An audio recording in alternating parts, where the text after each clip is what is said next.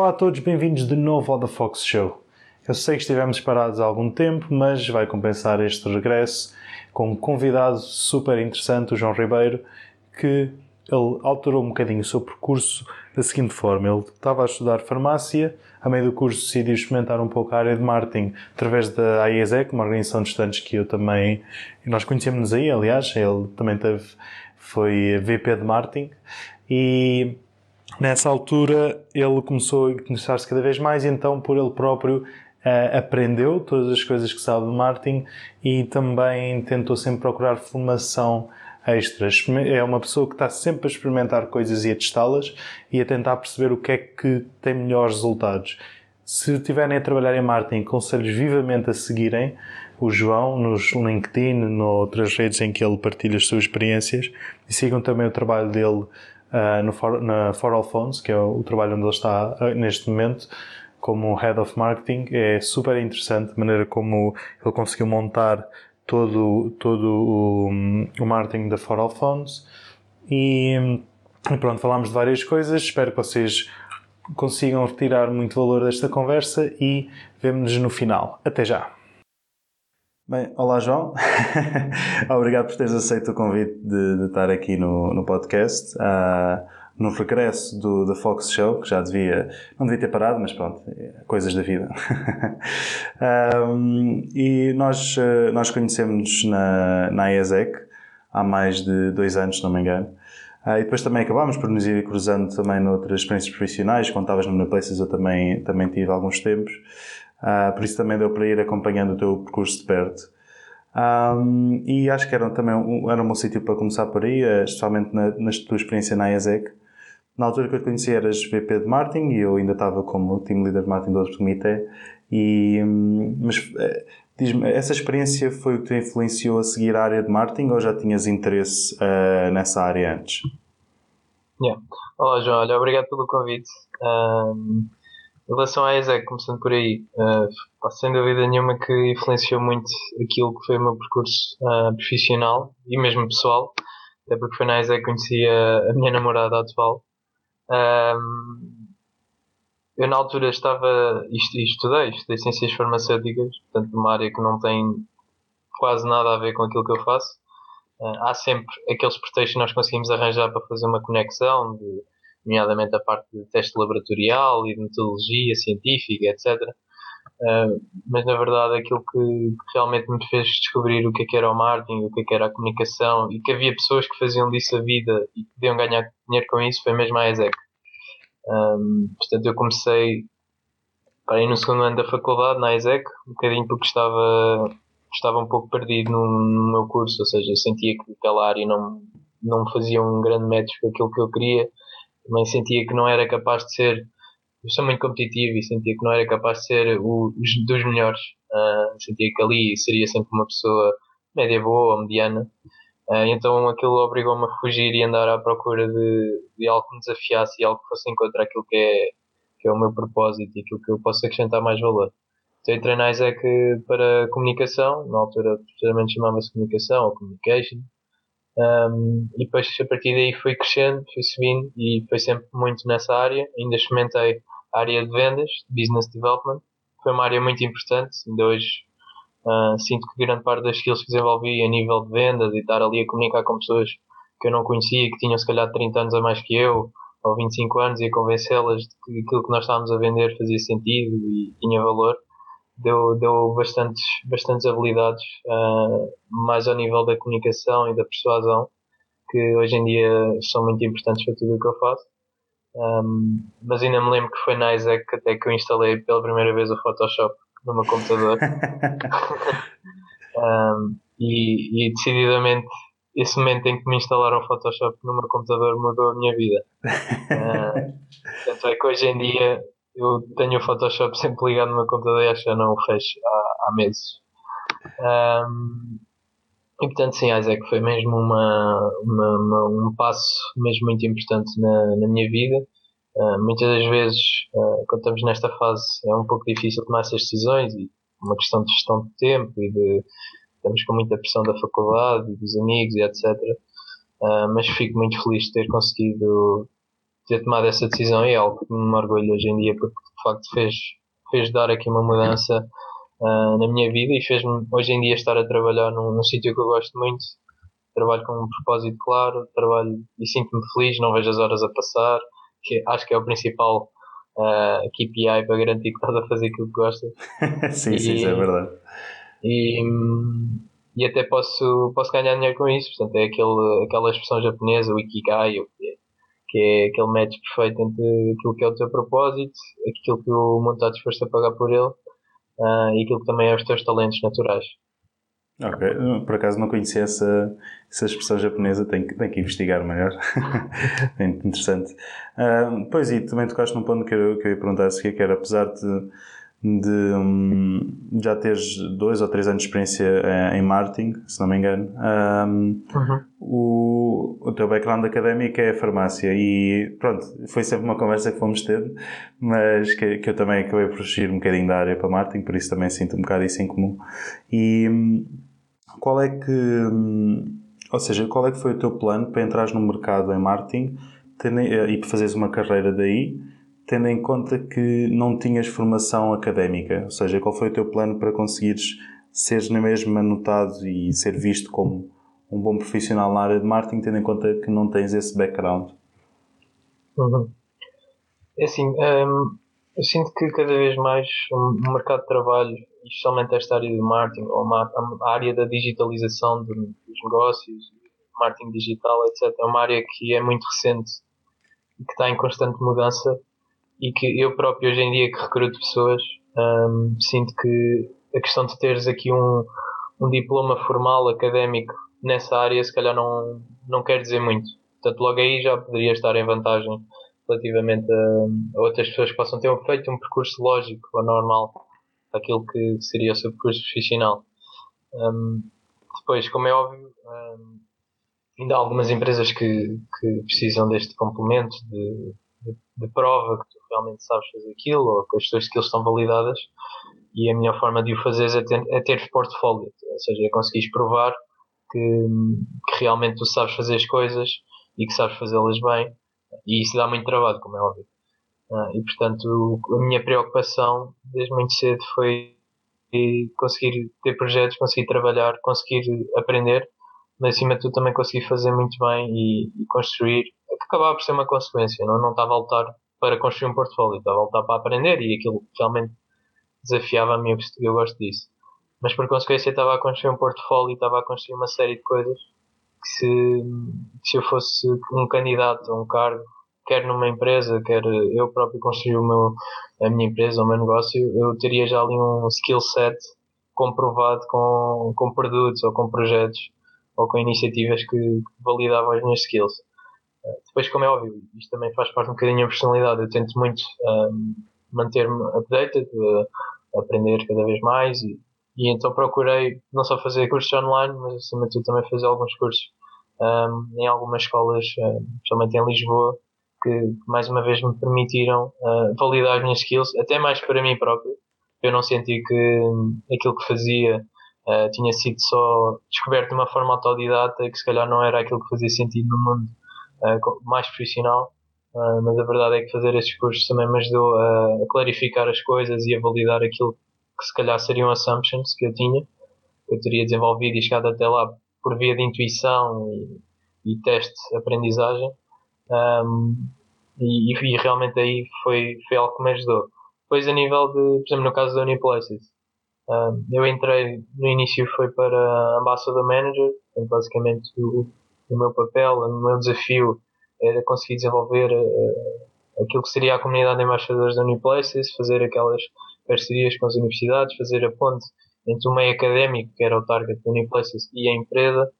E aí também o que valeu muito foi já a minha experiência durante o meu percurso académico, o facto de eu ter estado na ESEC, uh, de eu ter feito muitas iniciativas dentro da minha faculdade e em uma série de outras faculdades já, já me trazia também alguma experiência comprovada que me fez entrar nisso depois daí até ir para o departamento de, de marketing, da equipa mais uh, full-time profissional, uh, foi uma questão deles perceberem o meu impacto e o meu trabalho durante essa experiência de Ambassador Manager.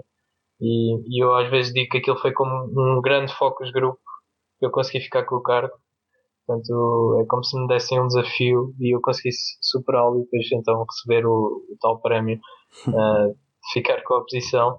Uh, mas sim, acho que cada vez mais essa questão de, do background académico, formal, etc., é uma questão que acho que começa a desvanecer um bocadinho. Um, começou com a questão das médias, que já não era importante, e agora esta questão do, do background de tiras farmácia, és farmacêutico, ou tiras medicina, és médico, ou tiras engenharia, és engenheiro, uh, acho que também está a mudar muito, até porque hoje em dia nós temos à nossa disposição muita informação, muito conteúdo. Eu, se quiser, amanhã estou a tirar um curso de uma universidade dos Estados Unidos ou de Paris ou o que for, e estou a aprender coisas e estou a testar. Um, e, e, é bom tu já teres uma ginástica mental, que acho que é isso que a faculdade te dá, mas depois tu é que tens a liberdade, e felizmente existe essa liberdade de decidir um pouco qual é que é a tua aquilo que será o teu cargo, a tua posição no futuro. Como é óbvio, isto dá é sempre muito trabalho. Calhar eh, eu teria tido a minha vida um pouco mais facilitada se tivesse feito um percurso regular e se calhar para grandes empresas multinacionais, se calhar até era mais fácil, exemplo, se eu quisesse ir para essa via. Uh, mas sinceramente, e olhando também para a minha personalidade, eu, eu não consigo fazer assim um fit tão, tão bom nesse tipo de empresas. Uh, porque eu sempre trabalhei numa ótica muito de inovação transformacional e questionar as coisas, mudar, construir por cima, construir coisas que não existem. E, e portanto também não é muito esse o perfil que, que as pessoas nessas empresas procuram. Uh, e portanto foi, acabou, acabei por me safar, por assim dizer. pois exato, tu acabaste de responder à minha pergunta a seguir. que era que, pronto, que era exatamente isso, tu sempre, sempre tiveste uma experiência muito ligada às startups. Uh, e eu estava curioso para se devias a trabalhar numa multinacional, uh, porque, porque também é, é por isso, eu lembro-me de ti sempre a fazer projetos novos, sempre a ter ideias e testar as coisas. E pronto, acaba por, numa startup tens mais liberdade para fazer isso, numa multinacional era, era diferente. Uh, terias que acrescentar valor de, de outra forma. Sim, mas posso dizer que hum, uhum. isto é um fenómeno que está a acontecer agora no mercado. Um, que, há cada vez mais organizações, especialmente lá está, as multinacionais, que querem desenvolver eh, chamadas agile teams, ou seja, querem uhum. desenvolver culturas de startup dentro da empresa e, e criar uh, o, que, o, que, agora se chama os labs ou os hubs, um, que permitem à empresa lá está a ter assim um núcleo de pessoas está a, a criar disrupção, inovação e andar rápido. E, e isso é, é interessante de analisar e, e, pode ser algo interessante para muitas pessoas que têm este perfil de, de, de empreendedor, de inovador, etc. Mas em Portugal, especialmente, acho que ainda não estamos nesse, nesse patamar e, e no, eu, se calhar, se me visse a longo prazo, uh, fora do ambiente de startups ou etc., se calhar seria mais nesta ótica de talvez ser um consultor que ajude estas multinacionais a pensar como uma startup.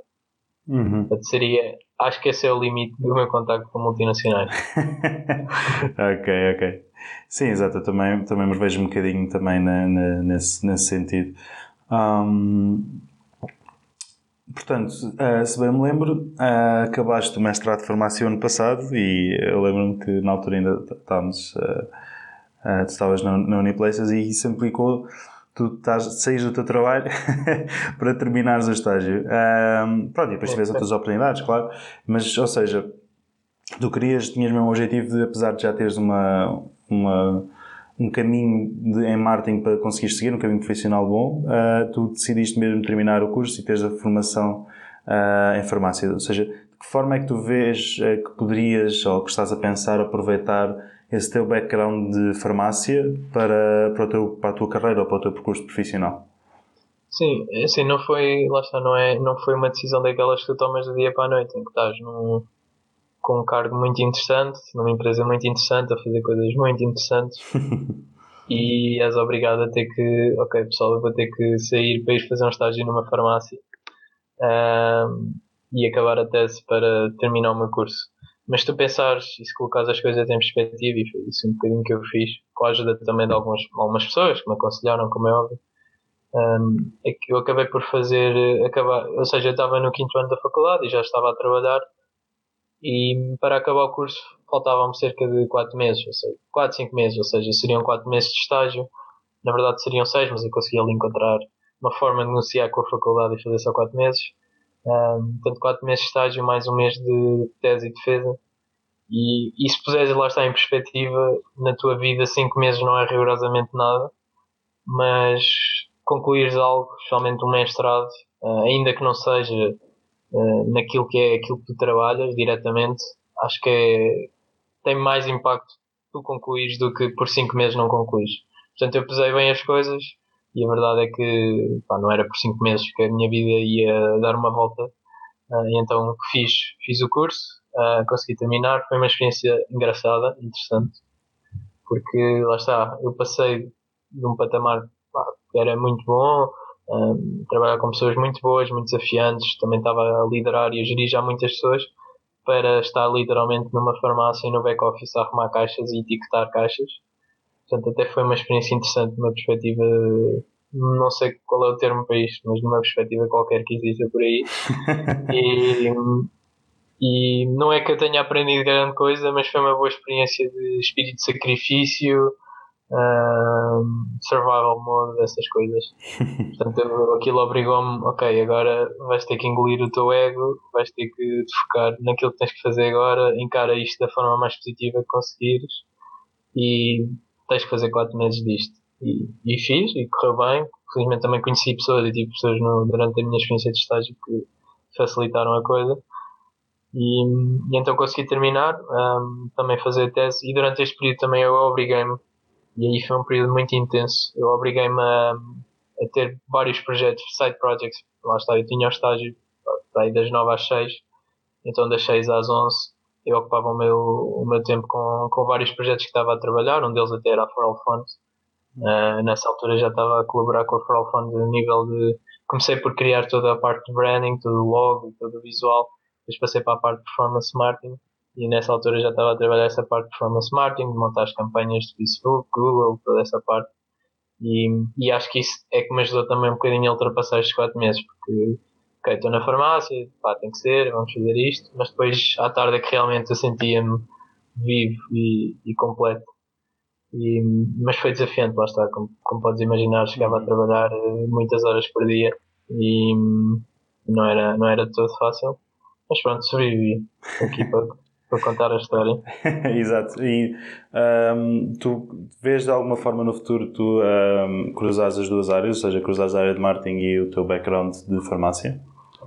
Penso, pá, eu tenho, tenho alguns projetos, algumas ideias que eu já, já desenvolvi uh, protótipos até de potenciais ideias desta questão do, da conexão entre o digital e a saúde porque a saúde, infelizmente, é uma das, eh, das áreas que está menos digitalizada. E, e aquilo que eu tenho estado a fazer é um percurso muito de especialização no digital, neste ambiente digital, de e-commerce, de, tudo o que é a parte também de, de publicidade online, de estratégia online, etc.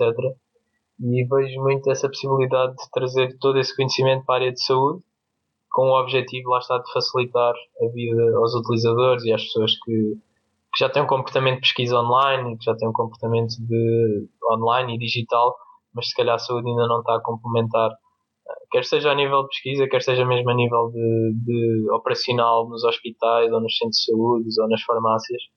Ainda há aqui muito trabalho e muito potencial pela frente e sim, vejo-me vejo se calhar daqui a uns bons anos uh, desbravar esse caminho. Uh, ainda não fui para lá, ou quando saí do curso não decidi ir para lá porque por duas razões. A primeira é que eu também não sabia assim tanto para fazer essa disrupção, portanto eu prefiro uhum. aprender realmente, passar realmente por todo o processo e ver exemplos do melhor que está a acontecer nesta indústria e trazer isso. E o segundo é que neste, esta é uma área muito regulamentada. E essa regulamentação por ser um ovo colombo porque tu não podes fazer praticamente nada. Exato, sim, sim. Podes fazer algumas coisas, mas essas algumas coisas têm sempre ali muita ambiguidade, risco e, e isso torna as coisas muito lentas. E eu sou um perfil que dá-se muito mal com coisas muito lentas. Uhum. E então eu pensei, pá, vou viver uma vida frustrada durante agora dois anos ou três, ou vou tipo, aprender, dedicar-me, estar feliz e eventualmente daqui a uns anos voltar já com mais estofo para lidar com estas coisas e com estas burocracias e, e legislações e regulamentações. Uh, atenção que isto não isto faz sentido existir, porque estamos a falar de, da saúde das pessoas, da vida das pessoas. Uh, se as coisas fossem todas um pouco à toa, uh, daqui a uns tempos toda a gente estava a tomar tudo o que aparecia numa campanha de Facebook. ou, Exato, sim, sim. faz sentido haver essa regulamentação, mas tenho que, sinceramente, tenho que estudar, tenho que também criar mais maturidade à volta disto para, uhum. para poder conseguir desbravar esse caminho. Mas sim, faz responder à tua questão, acho que faz sentido e pá, já que tirei um mestrado vamos, Exato, sim, sim. Vamos, vamos tentar rentabilizar esse investimento. Exatamente, sim. Um, e pronto, e também como, como já falaste da For Phones, tu agora estás lá como Head of Marketing and E-Commerce. Uhum. Um, eu posso ser, por acaso tenho, gosto, gosto bastante do trabalho que estás lá a fazer e que, que a vossa equipa está a fazer, tá, é, é super interessante. Um, e, e podes relacionar esta pergunta com, com, o trabalho que estás a fazer agora ou então mesmo com, com experiências anteriores ou mais no geral, que é o que é que te desafia no, no teu trabalho? Olha, muito, muito interessante essa questão. Um, aquilo que me move mais, e às vezes as pessoas, as pessoas perguntam, uh, no fundo, no fundo, aquilo que me move mais é eu saber que tenho um desafio e vou conseguir ultrapassar e vou conseguir ser melhor a cada dia que passa. Isso é algo que me deixa mesmo com aquela felicidade e com aquelas surtos de dopamina e todas essas hormonas que deixam satisfeitos. E ao final do dia, quando eu venho para casa e que sei que tipo, naquele dia consegui vencer todos os desafios a resolver os problemas que estavam a causar mais pain points às pessoas, ao crescimento da nossa empresa, etc. Isso motiva mesmo muito. Um, e o digital, lá está, é, é, muito interessante nessa perspectiva, porque primeiro é muito escalável.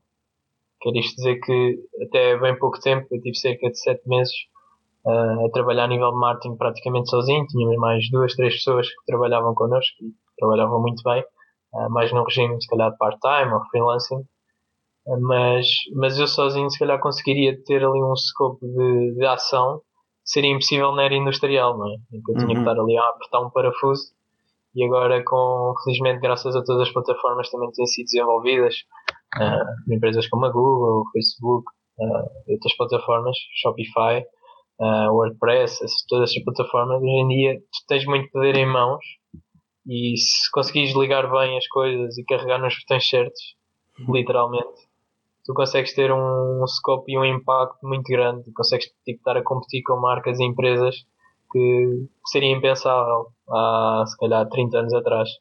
E isso é, isso é muito desafiante e muito interessante. E, e depois no digital as coisas mudam muito rápido. Digital e no e-commerce. O que era verdade ontem hoje já pode ser mentira, porque entretanto houve uma atualização nos algoritmos.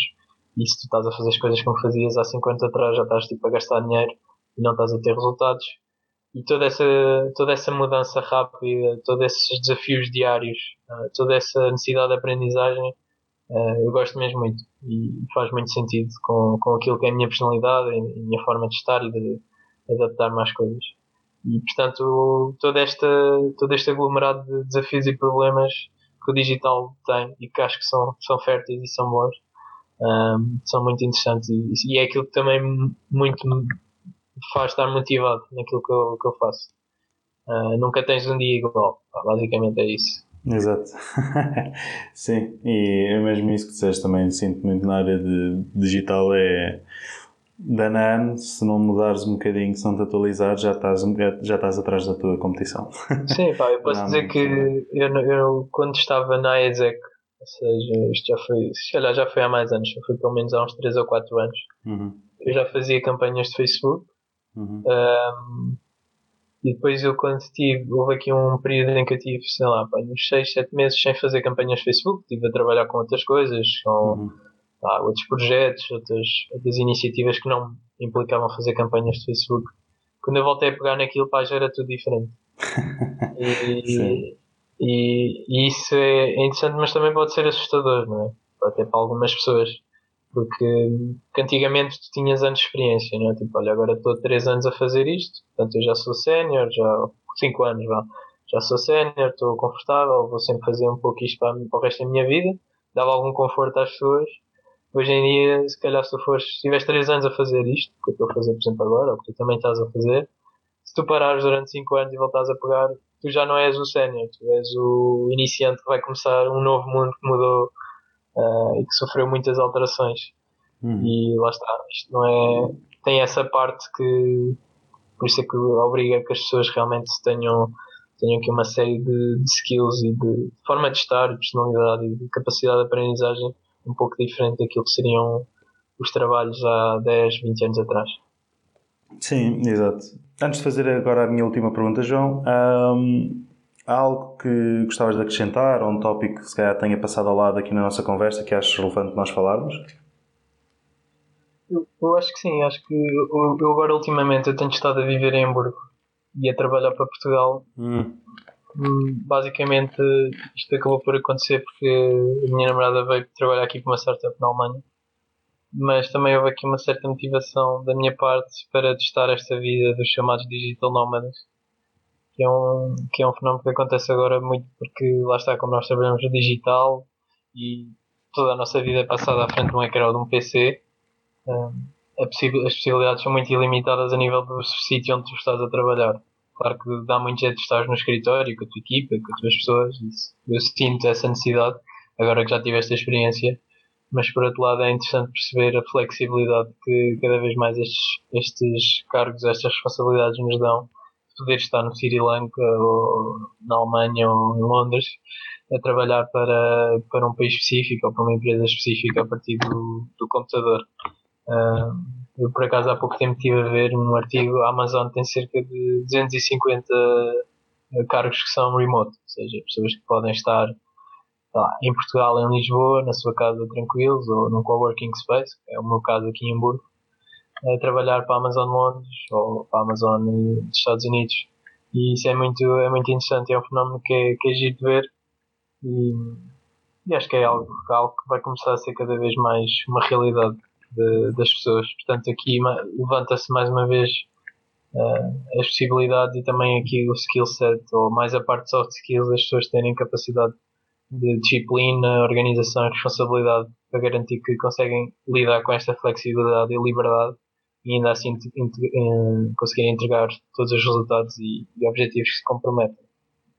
E o que é que, por acaso, agora que tocaste nesse ponto, tens razão, uh, o que é que achas que é. Um, que é que vês como vantagens e, e desvantagens? Desvantagem. Muito bem.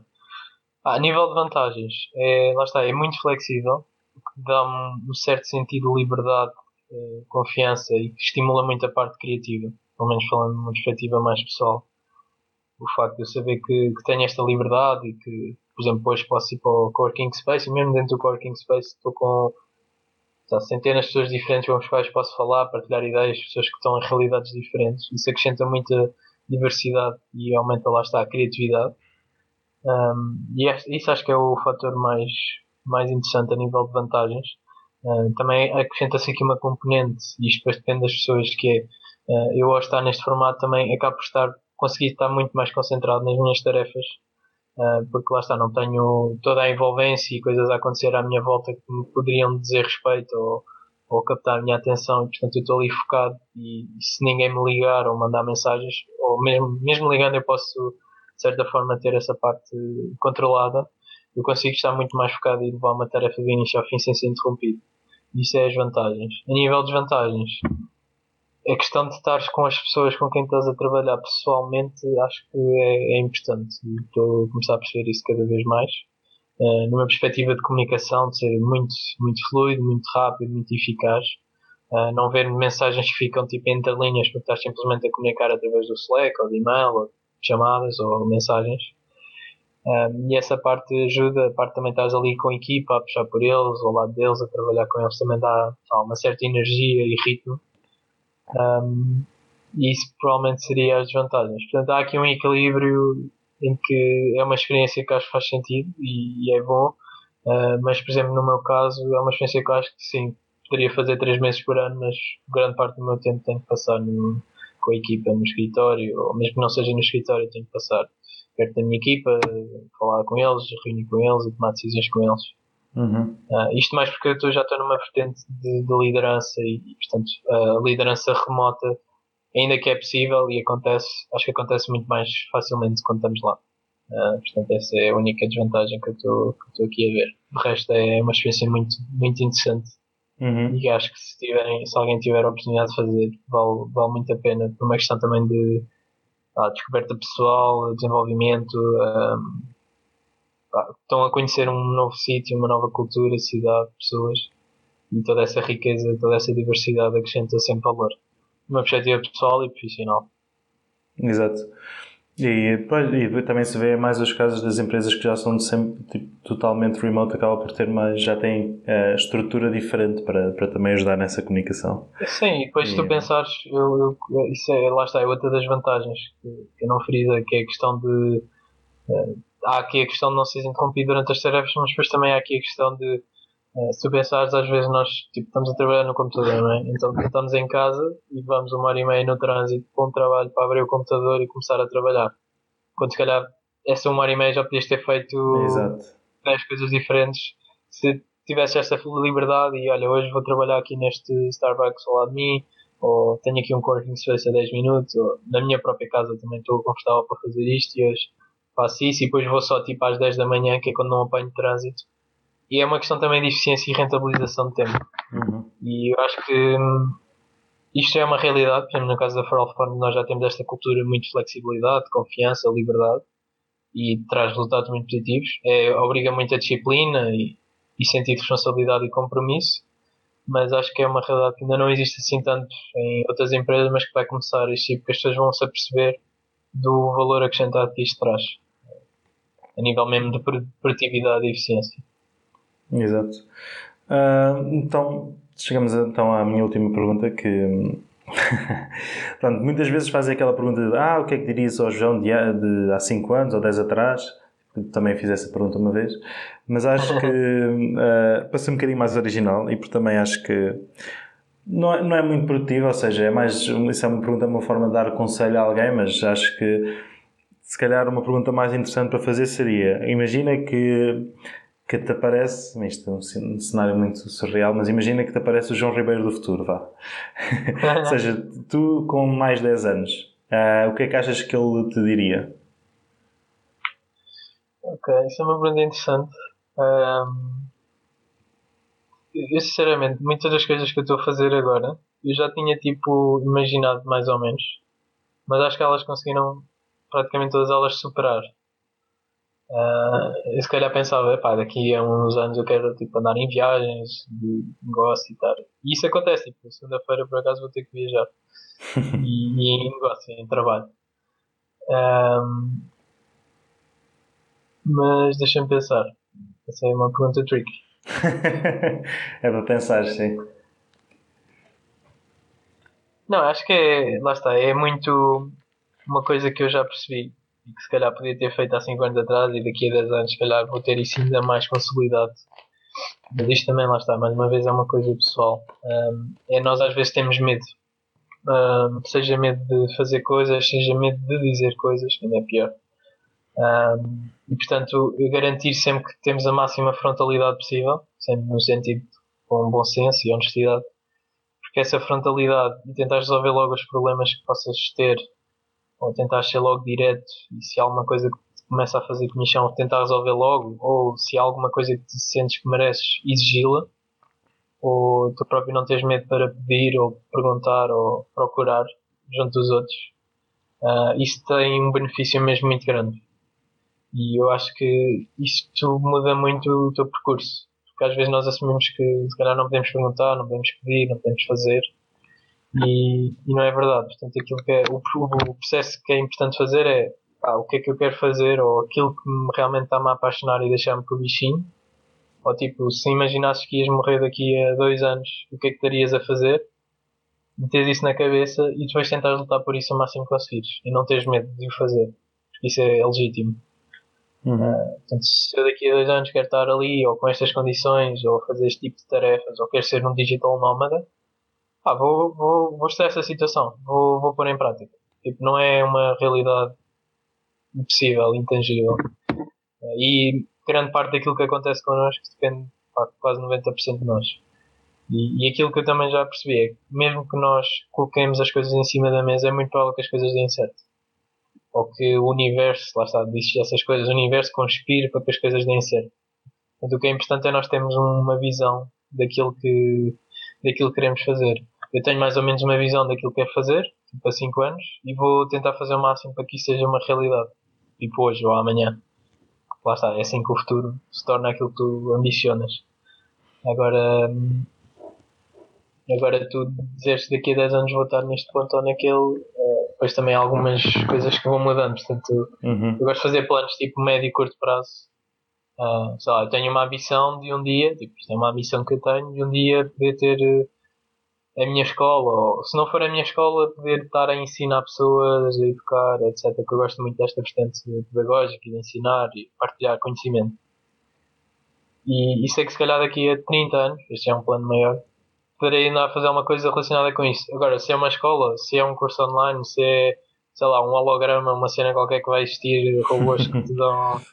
Não sei, mas sei que vai ser à volta disso. Uhum. E tenho esse projeto em arquivo, mas tenho a médio e curto prazo cenas que eu quero para a minha vida. Percebes? A nível Exato. de desafios, de projetos, de condições, de todas essas componentes e eu luto por elas. É, eu acho que é isso que que no meu caso o João diria isso, tipo, ah, continua, tenta ser ainda mais frontal, ainda mais direto, tenta fazer as coisas ainda mais uh, certinhas e direitinhas, nesse sentido, tipo, se há algum problema resolve, se queres alguma coisa, luta por ela, pede por ela, não tenhas medo, porque hum, lá está, e mete sempre as coisas em perspectiva. Quando estou a tomar estas decisões, eu meto as coisas em perspectiva. Pá, daqui a 70 anos, 80, pá, 80 já não, já tenho 100 mas daqui a daqui a 50 ou 60 anos tipo, nós já estamos, sei lá, pá, não sei, lá está, podem vir nanorobôs que te regeneram as células e ficas completamente tranquilo e não tens problemas, mas sim, provavelmente sim. vamos estar mais debilitados e, uhum. E tipo toda aquela fase efervescente da nossa vida passamos ao lado com medos e hipóteses não validadas, portanto é, é tentar sempre garantir que está tudo certinho e que fizeste o máximo que podias. Uhum. Muito obrigado, João. Gostei muito da, da nossa conversa. Uh, e obrigado também a todas as pessoas que nos estão a ouvir. E, e pronto, e é isto o nosso episódio de hoje. Não se esqueçam também que para a semana há mais. E até para a semana. Fiquem bem. Tchau! Muito obrigado por terem ouvido este episódio. Se ainda não subscreveram o podcast, não se esqueçam de o fazer. SoundCloud, iTunes ou YouTube. Assim, desta forma, não perdem nenhum episódio. Sigam também o The Fox Show nas redes sociais, basta pesquisarem por Fox Show Podcast no Facebook, Twitter e Instagram Fox Show Podcast. Se tiverem algum comentário ou sugestão a fazer, é lá o melhor sítio para fazer, que eu estou sempre atento. Mais uma vez, obrigado por estarem connosco e vemo-nos para a semana.